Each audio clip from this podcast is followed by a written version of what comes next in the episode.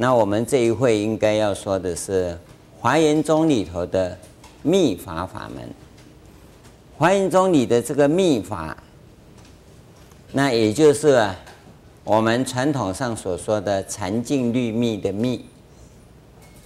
禅净律密的密啊，不是现在藏密的密，这个各位要弄清楚啊。那么这个禅净律密的密，后来演变成显密合一的时候啊的那个显密合一的密啊，那也不是我们所讲禅净律密的密。那这个部分呢、啊，就牵涉到啊整个。密教史，密教的历史，密教的历史啊，我们从开元三大士来划分为一个阶段。开元三大士，也就是善无畏、金刚智，这个阶段呢、之前，换句话说，在开元之前呢、那是属于、啊，还没有形成完整系统的时候。那这个叫做早期的密教，开元三大士啊，那把金刚界跟胎藏界建立起理论系统以后呢，那这个时候啊，就是唐密的一个整个完整的架构啊，也就是后来我们一再称为唐密、唐密的这个部分，那么。开元三大士以后，应该来讲啊，到宋朝到北宋啊，那这一个部分还很完整。南宋以后啊，就显密合一了。这个时候啊，它就留为民间信仰的部分，那大家就看不清楚了。现在你家里在拜拜的，弄一个佛堂，那大家都会说：“师父，我佛堂这样弄对不对？”啊。我跟你讲，对跟不对啊，都对，哦，对跟不对都对。为什么都对啊？因为啊，都不对，哦，你问的师父啊，他也不懂，他也不懂得你在讲的是什么。反正啊，你要把佛像摆上去就对，哎，弄两个花瓶哦，插竹子也好哈、哦，那不叫竹子，叫万年青的哈、哦，那个绿色的也好，开花的也好。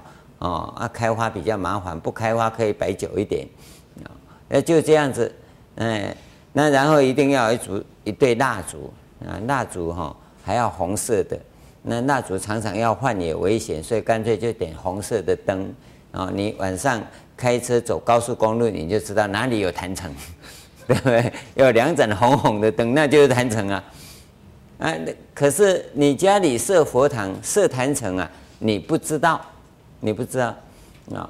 那有的啊，礼数比较周到一点呢，还会请师傅去开光、去安坐，然后洒净等等哈啊，包括红包，心里安慰一下，这事情就很完美了啊！啊，以后怎么样？反正一切是无常，对不对？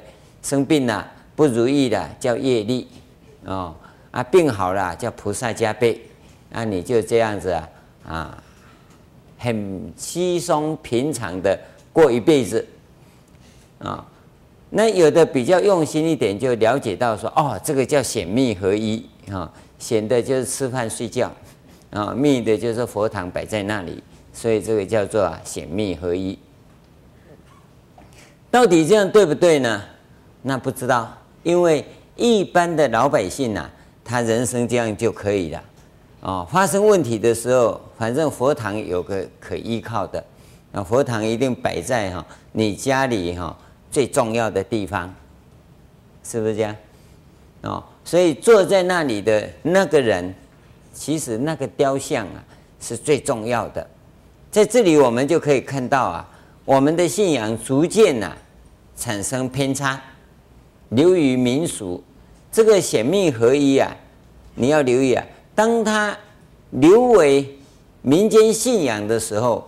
也就是它普及化的时候，当它普及化的时候，也就是佛教基本教义啊逐渐呐下降的时候，所以当它非常普及的时候，你根本找不到佛陀的真谛，佛教的真谛你找不到了，因为它已经成为普遍的民间信仰，而不是佛教的真实义。要留意到，现在有很多人呐、就是这些啊，到处乱剪贴啊，他也不照规矩修，然后剪来剪去，贴来贴去呀、啊，他讲的都是道理，他比释迦牟尼佛还伟大啊。那那这种情况啊，这个我们叫神经病啊。他没办法，他自自己乱剪乱贴啊，他跟佛佛陀的教义有关吗？根本就无关。可他讲的呢，头头是道啊，所以这个叫做啊杂讯。当杂讯啊充塞你脑筋的时候啊，那你的脑筋叫做垃圾桶，叫垃圾桶。所以我们今天要跟各位谈这一块啊，是要让各位回到啊纯密的立场。不是杂密的立场，显密合一呀、是可以成为纯密，而不是成为杂密。各位要有这种认知。今天我们要跟各位谈的重点呢、啊，是在十一面观音上面。十一面观音呐、这个法脉呀、它是在整个纯密架构之前呢、它在中国就已经存在的。换句话说，在开元三大士之前呢、它就已经在中国流传很广，而且已经起着很大的作用。所以在这个时候来讲啊，十一面观音法是在纯密之前的东西，而我们在胎藏界里头看到啊，这个在苏悉地院里面，他有这种状况。十一面观音是在苏悉地院里面。那假如从这个地方来看的话，是一切成就的意思，修十一面观音法。但是修十一面观音法是一切成就的这个本意呀、它不在于天上界里面，它在这之前呐、啊，它就已经存在。换句话说，这个一切成就的本意啊，在印度形成以后啊，它就一枝独秀的先。奔驰在这个法界中，也就是啊，在胎藏界的思想跟理论还没有传到中国来之前呐、那十一面观音呐、就已经先到了，已经先到了。而且当时啊，据当时的记载跟传说，现在我们也没有办法去考证。假如各位你有兴趣啊，可以做这个专门研究。当时法藏，也就是我们显首国师啊，在唐朝初年的时候，他就在修这个法，他是以十一面观音呐、为华严三圣的毗卢遮那佛的正法轮身，正法轮身，在长安就修这个法，后来奉命到北京，现在的潭柘寺这边呢、在那边修法，那么对抗高句丽的军队，那这个史实的记载呀、当然我们现在没有办法去体会，他是走路过去，骑马过去哈，这就不知道啊。但是可以肯定的，他不可能开车去啊，更不可能搭飞机去啊。他在那里怎么修这个法，这个部分我们不知道，可是历史上有这样的记载，那。从这个唐太宗那个时候，一直到开元年间，这当中差了一百多年，一百多年。那我们相信啊，这个显首国师在修这个法之前呢，这个法应该就已经存在了。换句话说，开元三大士还没到中国来之前的两三百年之间呢。这个十一面观音呢，就已经在中原地区啊，普遍的展开，普遍的展开，普遍的程度到哪里我们不知道。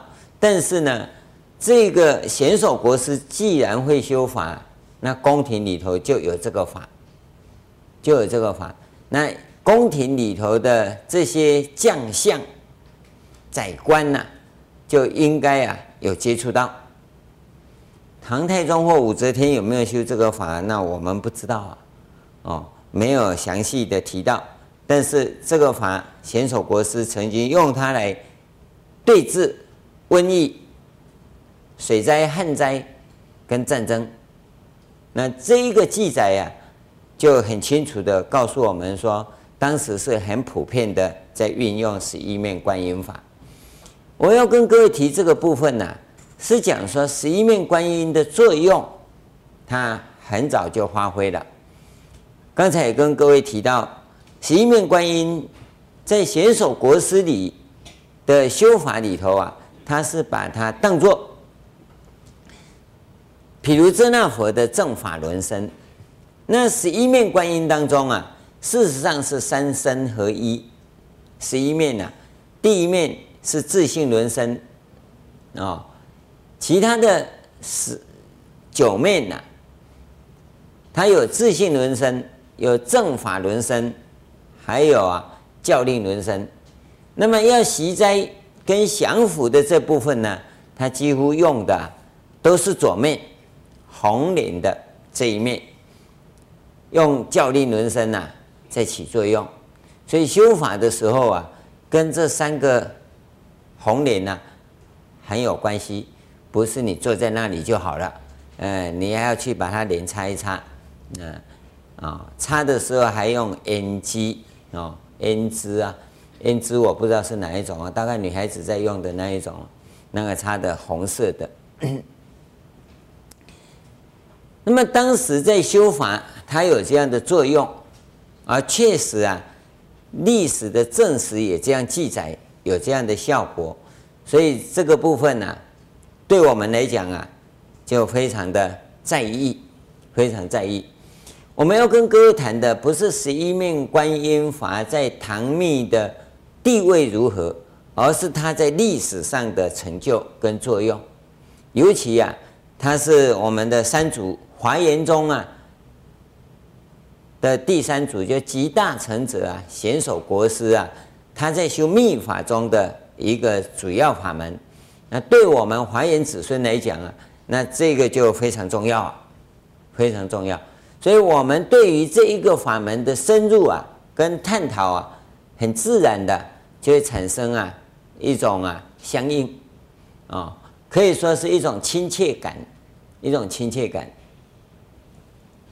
这个部分呢、我们还要再跟各位谈的是，在没有完全了解金刚界跟胎藏界的这个过程里，那我们能不能够单独专修这个法门？我想这个是大家很在意的。那我们也要在这里啊，先跟各位提出来，这个修学里头啊，常有人这样提到一个。很重要的特质，那就是传承哦。在藏密里头，对这个传承啊是很重要。藏密它之所以重要啊，它不是密法的传承重要，它主要是政治的传承重要，因为它是政教合一。那么政治的地位巩固啊，我想比法的地位巩固来的重要。那么我们看到现在。这个法的地位，那个传承啊，就不像以前那样啊，认证的一定要四五岁就来做传大典啊，来受那肯定。常常有三四十岁啊，被认证做法王啊。那法王啊啊，在这个红尘里呀，沉浮了三四十年了，突然间呢，中了头彩哈，就变法王了，而比中比比中乐透还要厉害。你看，乐透只领一次奖而已。但是这个认证法王是一辈子的事啊，啊，这个福报啊，那就大如天了。各位好好祈祷吧，明天看有没有法王来认你做法王哈。这个时候你就会发现啊，他政治的意味已经消失了，他在法的推动上啊，他有一个特别的一种祈求，这是完全不一样的。那么在密法的修学上，传承重不重要呢？那这一点我们要跟各位谈，啊，你要弄清楚，它很重要，但是它重要的不是你想象的那个重要。法的传承啊，跟人的传承啊不同，不同。从真理的立场来讲啊，法的传承啊，比人的传承来的重要。假如你是就佛教文化跟礼仪的立场来讲啊，那人的传承啊，比法的传承重要。因为人的传承啊，它不一定要有法，它只要有文化的传递跟仪轨的交接，那就可以了。昨天我们在训练礼佛，礼佛你知道吗？刚才大家有拜佛吧？哦。的时候，我们提到一个问题：拜佛拜三拜，大家都知道吗？啊，有没有不会拜的？不会拜，等一下休息的时候先学啊。拜三拜简单，但是拜三拜啊，就是难。难在哪里呢？难在有人要拜第一拜之前哈，要先问讯；有人呢不问讯，嗯。而是三拜之后呢，大致上啊都会再问讯。那么这个第一拜之前到底要不要问讯呢？这个是问题啊。但是你会发现呢、这个问不问讯要重要不重要？根本不重要嘛。你问讯呢、也这样拜；不问讯呢、也这样拜。可是就有人呢、会一直计较。那个要或者那个不要，那既然有人计较要或不要，可见那个都可以不要，因为那是人定的标准，人定的标准。那这个人定的标准里头啊，是随着时空、历史因素，它会有变化的，它会有变化，它不是真理。那这就来自于人的传承，人的传承，你从哪边学来，那边教你说要，那你就要，不要就不对。那边教你说不要，那不要就不要，那你有的那个动作就不对。这个就是人的传承嘛。那你初学的话，大概人的传承很重要。初学啊。就很重要。那这个初学的重要性啊，不在于密法，是在于佛法。因为佛法的要求是一个正知见，正知见。大家要知道啊，所有的密法，不管哪一法，所有的密法，不管哪一法，都是印度教的东西，不是佛教的东西。那你要把印度教的东西呀、引到佛教中来的话，那这个知见就很重要啊。你知见假如没有弄好的话，你可能就是印度教的知见。所以在这个时候啊，你到底是学印度教还是学佛教？那这个传承就重要了。你假如是来自于印度教的传承啊，你所修的知见根本就是印度教的东西。你假如是来自佛教的传承啊。那你所学的就是佛教的东西啊，这个修法的本身呢，这个修法的本身，记得啊，这个修法的本身，它是印度的东，印度教的东西，不是佛教的东西。那这个时候你就会发现，人的传承很重要了，它的关键在这里。那么人的传承很重要，你再确定好它的系统。你是佛教里头教你的，还是印度教里头教你的？重点在这里啊！假如是佛教里头的师傅教你的，那你的知见基本上是来自于佛教里头的东西，而不是来自于印度教的东西，你知道吗？那么这个佛教里头的师傅来教你，不管他的名字。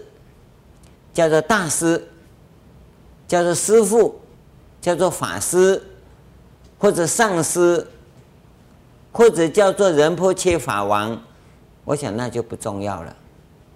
啊，蒙古人叫呼图克图，那那有的记不清楚，讲不清楚，叫做糊里糊涂啊，那都无所谓了。不管你叫呼图克图啊，叫糊里糊涂啊，反正啊，你从那边学来的，你不是从印度教那边学来的，那这个传承就对了，就对了，啊、那你假如是从印度教那边的传承学来的，那个知见是属于印度教的，那你基本上学的就是印度教的东西，修法的这个本身呐、啊。以及修法以后所起的作用啊，那是一样的。因为佛教这一帮人呐、本来就是从印度教那些搬过来的。这里面有没有不同啊？那我告诉你，你走在佛教里头啊，你只知道佛教，你根本不知道印度教。你走在印度教里头啊，根本你就只知道印度教，不知道佛教。你有没有办法比较？你无法比较，那你要比较啊，除非两边你都学，对不对？你不要从语言文字上看，语言文字上你看不出来，你看不出来。所以我们在讲传承的时候，你要注意到，你从人那边传来的哪个人并不重要，不是说从人不亲那边得来的就比较高明。从糊里糊涂那边得来的就比较糟糕，没有那回事。哦，知见都是释迦牟尼佛的知见，手段都是印度教的手段，标准上啊，那都一样，都一样。这一点呢、各位要认识清楚啊。那么在这个地方，我们要告诉各位，你要怎么鉴别？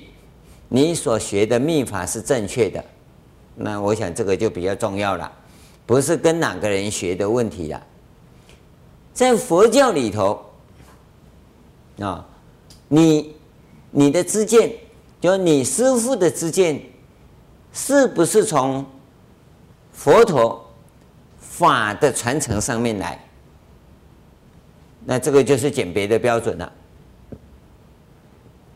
你跟人学没有错，那个人教你的，他的法知见呢，正确不正确？正确呀，那都无所谓，就其他都无所谓了。假如他法上的知见有问题呀，那我告诉你，他怎么教大概就都有问题呀，因为在根本上啊，已经出问题了，根本上已经出问题了。所以归宗结底，到最后，我们要求的还是法的传承。归根结底啊，你还是法的传承。人传承对不对？你还要看他知见正确不正确。这样能了解吗？你了解吗？哦，你先把这个部分给弄清楚。那你要去精进。你才可以放下一切，安心自在。你假如这个地方没有办法弄清楚，那你就跟着团团转，跟着团团转。这摇铃要怎么摇啊？好，要姿势多优美呀！哈，这秘法就讲这些。拿杵的时候要怎么拿啦？那啊，这个拿铃的时候要怎么样啊？啊，不会摇的。那你你看学东密的摇起来就是这样摇，啊，好好好，好像那个爵士乐在摇那两个一样，哦，啊藏密那边他们摇的就不一样。那为什么？为什么一派呢非常重视那个优美的动作，而有一派呢就像那个武士道精神一样？这个根本不重要，因为你重点是在。知见上面修法，我们跟各位讲过，透过那一个基本的坛城架构起来，它的事啊、局势啊，它自然就会形成。那你在修法上用功得力的话，那个结果必然会产生，必然会产生，这个您放心啊、但是呢，你的心性要不健全，人格不够健康。那这里面你会出事，因为基本上啊，你已经走到反方向去了。那知见再怎么跟你讲，那知见你已经听不进去了，因为人格有瑕疵的人呐、对于任何知见呐，他都没办法接受，他有所有的都是他自己的，都是他自己的，他没有办法去体会啊，正知见跟邪知见有什么不同，他只有他自己的知见。那这种人基本上来讲啊，他就是精神病，只是啊。严重不严重而已。那一个人格健全的人呢、他是能够啊接纳别人的意见，然后懂得啊所谓的择法决分，用这个择法决分的标准呢、去判断、去审查，这个是很重要的。没有这一种择法决分的能力啊，你很难去完成啊。知见的判断啊，知见正不正确，你很难判断。我们很简单的跟各位讲，怎么判断正知见呢？今天你来跟师傅学，师傅给你什么？啊，他一定皈依佛、皈依法、皈依僧，这个没有错吧？哦，没有说皈依鬼、皈依蛇、皈依马，没有了，一定叫你皈依佛、皈依法、皈依僧。啊啊，他不会讲错嘛？啊，除非有痴呆啊，背不起来了，皈依皈依皈依皈依什么的，我要想一下，啊，想到下辈子去呀，不会，在语言上是这样讲，可是实际上呢，因为不是眼前的这些口号，而是在指导的过程里呀，那他带着什么样的一种心态？这个就很重要啊！这个那个心态，也就是我们决定知见的地方。所以我们跟各位讲，不管你怎么样子，它有三个基本，三个基本的，其实是同一个啊。第一个就是不伤害众生，绝对不会伤害众生。第二个啊，不欺骗众生。第三个啊，不给众生迷信。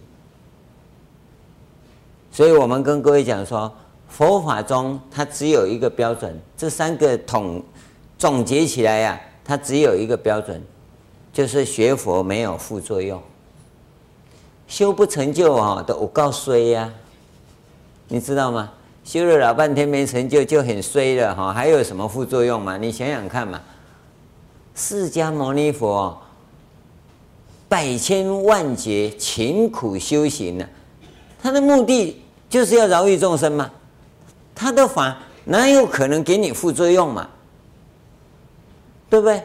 像我们这种，你可能比较聪明，像我就很笨的人，像我这么笨的人，我怎么学哈，也学不成功。那学不成功啊，但至少我没有副作用，啊，有没有副作用啊？你们看就知道嘛，啊，我不知道你们是真心诚意还是说说谎话，我不知道。啊，每一次见到说啊，师傅你比上一次好啊，啊，脸色比上一次好啊，所以我现在容光焕发。每一次见面呢，啊，大家都想哇，你比上一次年轻啊，所以现在啊，人家猜我四十几呀，啊，十几年前猜我七十几呀，你看看，这就没有副作用嘛，有没有成就不管嘛。至少它不会有副作用，这已经修得很倒霉了，你知道吗？修不成就已经很衰了，还有副作用，怎么有可能嘛？那还是奇迹。学佛修行会修到有副作用啊，那是不可思议的境界，不可能的啊。会有这种情况，你一定是你修错了，要不然就你的人格有问题，你的心性有问题。这这个就是基本的。你说政治建设是一个前提，一个前提。那你说学佛以后啊，啊，打坐的时候啊，只要自心一处啊，那他就会离地三寸，那个叫见到鬼。学佛目标不在那里，或许会有那种成就，那个大概不小心的副作用啊，因为你做到一半呢，蒲团被人家抽走了哈。那你刚好浮在天上，那有可能。但那个不是目标。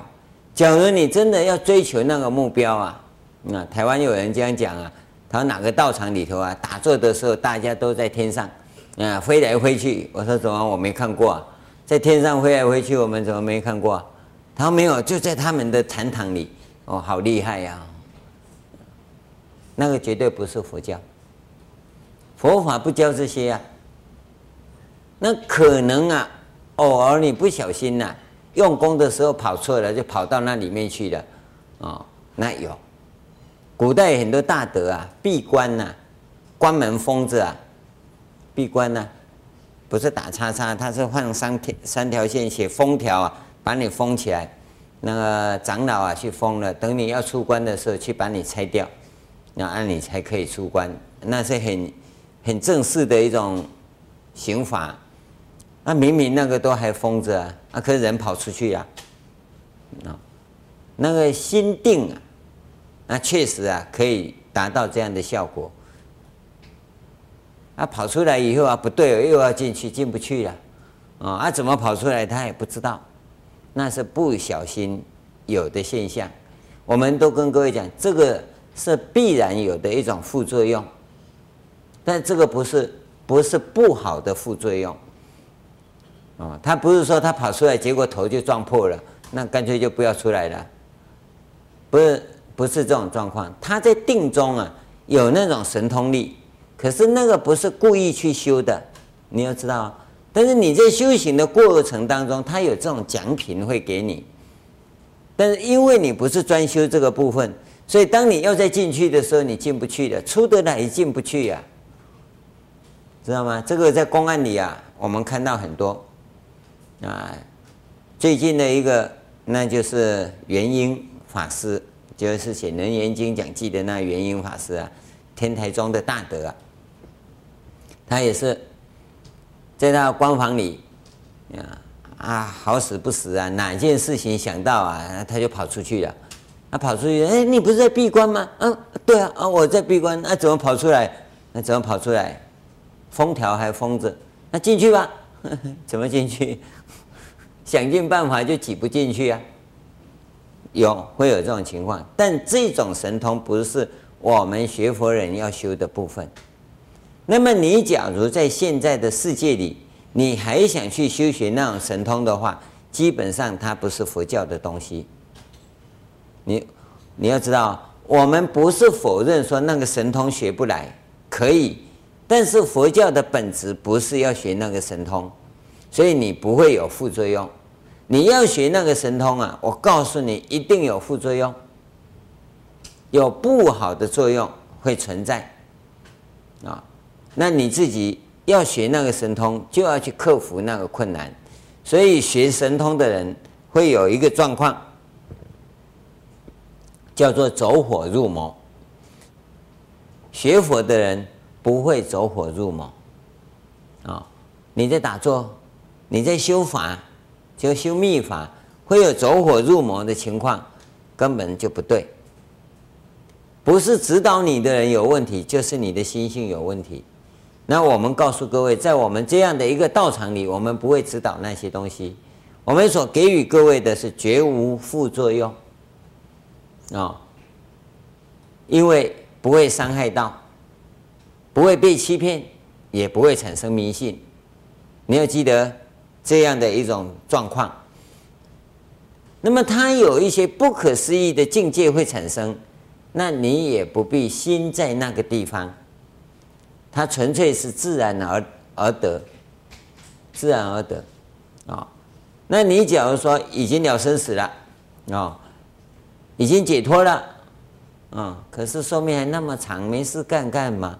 啊，那搞点小神通啊，好玩好玩呢，那也无所谓。啊，你不要自己想我已经解脱了哈，那你还早嘞。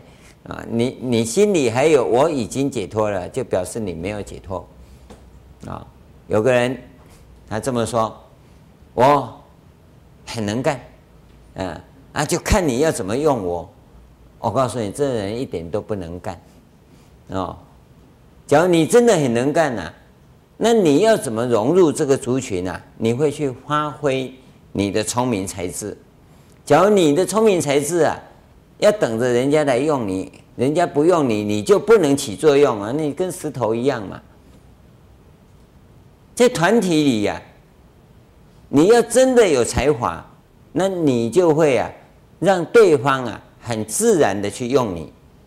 同样的，你是一个已成就者啊，你不要讲你有成就，对不对？所以你会不会有什么，那并不重要。你自己已经解脱很自在的时候，那你自己清清楚楚。自己脚还不清不楚的时候啊，那就是没没成就嘛。不是我自己哈、打一张证书啊，我本人已成佛，见鬼啊！那不是发证书的事情啊。你自己说你已成佛，已成佛的人要证明已成佛吗？已开悟的人要证明已开悟吗？没有必要嘛。你想想看。所以佛法不会给你这些，你来受训。我们现在开始哈，禅修也好，密法也好，你来受训一段时间会给你证书。那只是证明说你有来受训，没有证明说你证阿罗汉了。证阿罗汉不要证书啊，对不对？哦，你有来受训三个月啊，啊，成绩第一项 A，第二项 A，第三项 A，第四项 A。大概是这样啊，并不是说四项都是 A 就是阿罗汉呐，没有这样讲啊，只是说你很乖、很认真，做得很好，只是这样啊。啊，A B C D 啊，结果你得的是第一项 E 哦，还有 F 的哈，那也只不过证明你比较钝一点而已嘛。那也不表示你就不能成就啊，你知道吗？成绩的好坏啊，只证明在有为法中，你的聪明才智而已，跟你法身慧命的成就与否啊无关，无关。所以在这里，首先我们告诉各位，在整个传承上面来讲，整个的传承上面来讲。那我们可以告诉你，华严道场给你的秘法绝对是正确的，完全符合佛陀真理的传承、法的传承。你在这个地方所得到的，你不用担心。嗯，师傅的师傅是谁呀？不会是鬼呀？你放心了，啊。啊，他的秘法是从哪里修来的？你不用问这些，告诉你都从释迦牟尼佛来的。从真理上也好，从法的知见上也好，绝对可靠。啊，所以你不用在这个地方再起疑。只要这个信不能建立啊，你修什么法都不能成就。今天我们在这个地方。要告诉大家，有这样一个秘法要给各位，那就对了，它不会有副作用。你如法修行，绝对可以成就。有问题啊，我跟你负责啊！我就跟各位讲过，你在听听经当中，只要你想依教奉行，想依教奉行，你记得啊，听了一节课。想去修行，想啊，那就好，绝对啊度你到成佛。啊，你只要听完以后讲，干嘛呢？嗯，存在你个的生啊，我跟你讲，剩下是你自己的啊。那个因缘要等很久以后啊，才会再来一次。那你假如说听了以后啊，嗯。不但想要学，马上采取行动啊，那你这辈子绝对可以成就。我只能够这样跟你讲。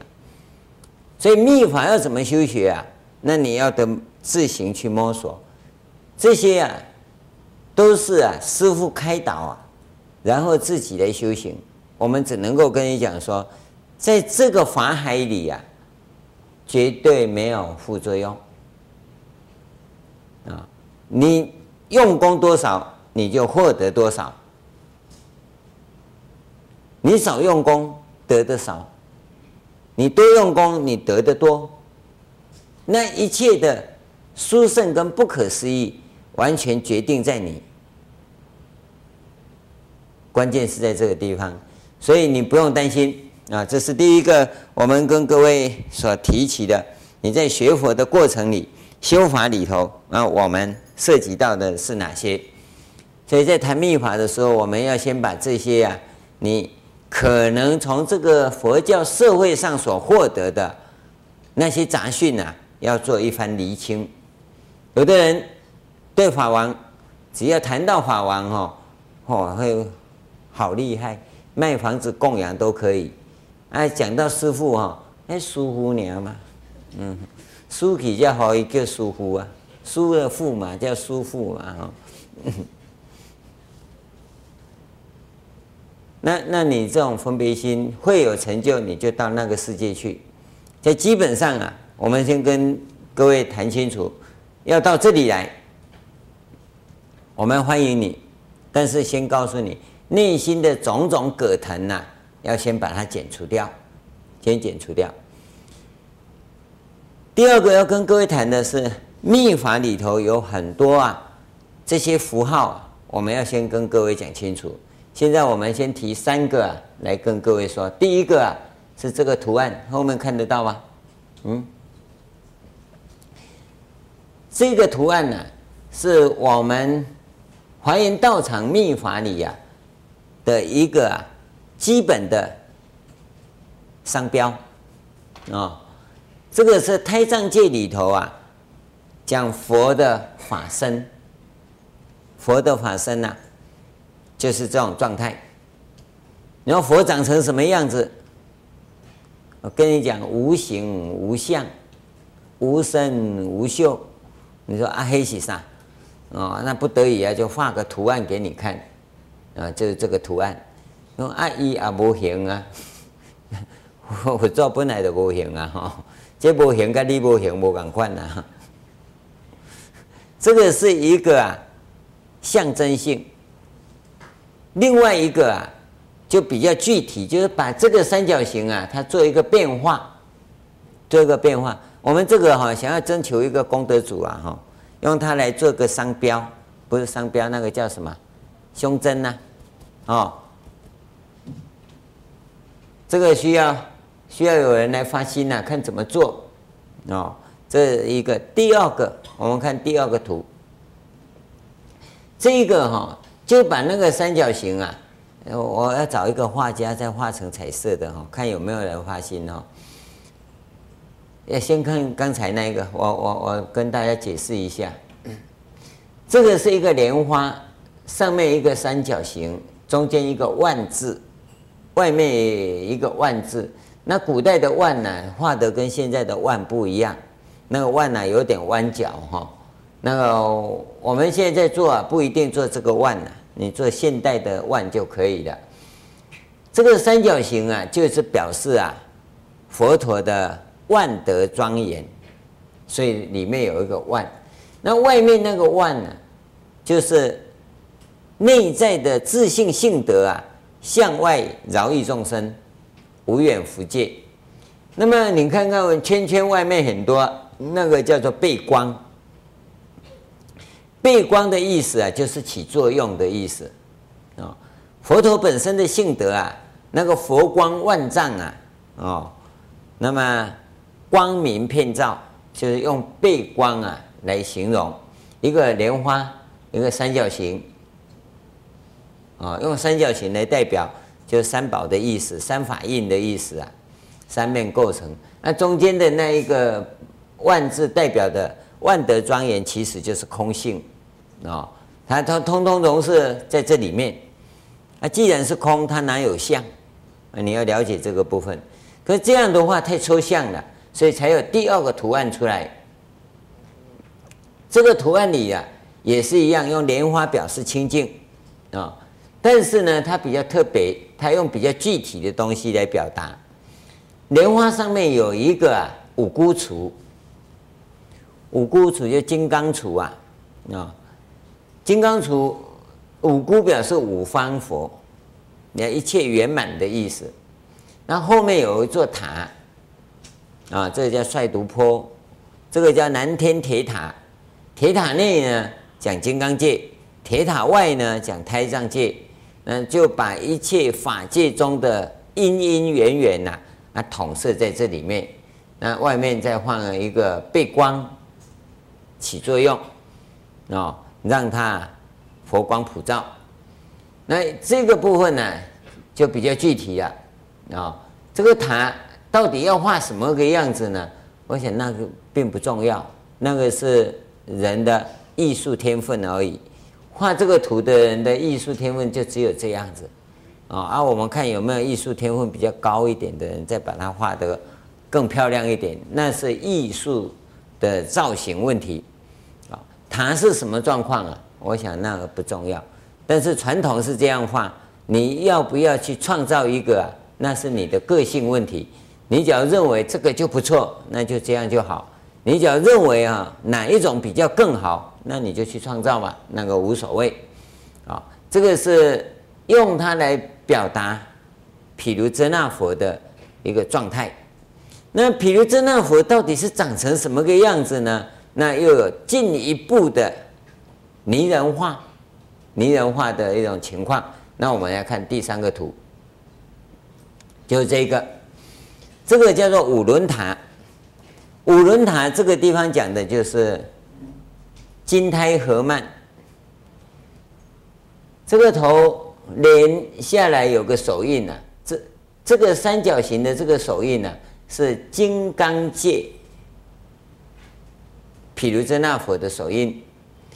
那么再下来这个地方啊，是胎藏界。毗卢遮那佛的手印，那么在这五轮塔里头呢，就刚好啊，把这个金刚界跟胎藏界的佛啊并在一起，所以我们叫金胎合曼。但是这个时候呢，他把这个人呢、就拆开成五个部分，他的重点还是在啊这个塔上面，所以你看到五轮塔可能看不到啊。他的人，对不对？所以我们有个五轮塔的法门给各位，那你要懂得如何修法啊。在春秋二季祭祖的时候啊，我们对于这个部分呢，这个法门呢是跟各位非常的推动。那这个法门里头啊，事实上啊，它包括的是整个密法的大法，整个大法。那我们今天呢，不是要跟各位谈这个。这个只是跟各位提一下，它的相是怎么样从本体里头演化出来。人的脑筋里头啊，要有具体的图腾啊，你好做依赖。这个图腾事实上不是必要的，它是一个方便法，而不是真实法。真实法它是没有这些东西的。那你要知道，没有这些东西，这句话是讲的。不太理想，啊，没有为什么要画出来？那可见也有啊。可是这个有啊，是一种有违法，它在起作用的。从真实法里头，它是不强调这些。可是随着因缘的转化，它需要这种状况。那么到后来，